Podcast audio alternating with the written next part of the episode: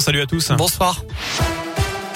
Et à la une de l'actu, l'incertitude était totale concernant les résultats du premier tour du congrès LR. Et finalement, les deux finalistes sont Éric Ciotti, qui est arrivé en tête avec 25,59% des suffrages, juste devant Valérie Pécresse, qui atteint 25%.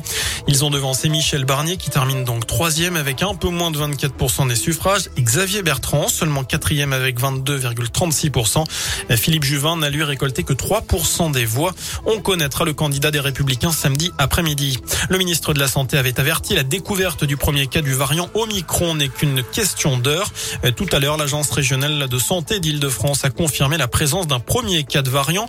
Un homme d'une soixantaine d'années non vacciné testé positif le 25 novembre au retour d'un voyage au Nigeria. Son épouse est aussi positive au Covid, tout comme une troisième personne.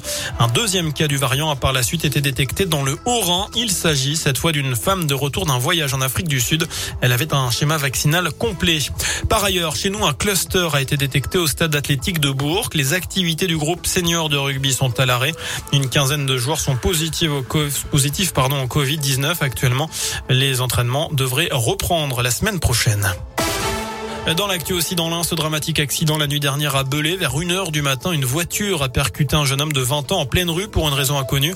La victime n'a pas survécu. Les deux occupants de la voiture ont été pris en charge en état de choc par les pompiers.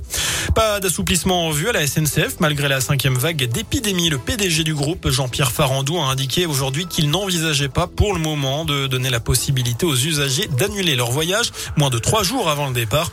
Une politique qui pourrait cependant évoluer. Voilà ce qu'il a précisé. Enfin, aux fans de Maman j'ai raté l'avion, la maison de Kevin McAllister, le petit garçon que ses parents oublient en partant fêter Noël, et eh bien va être proposée en location sur Airbnb.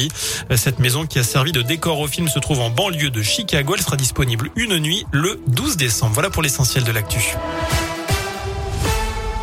Merci beaucoup Sébastien.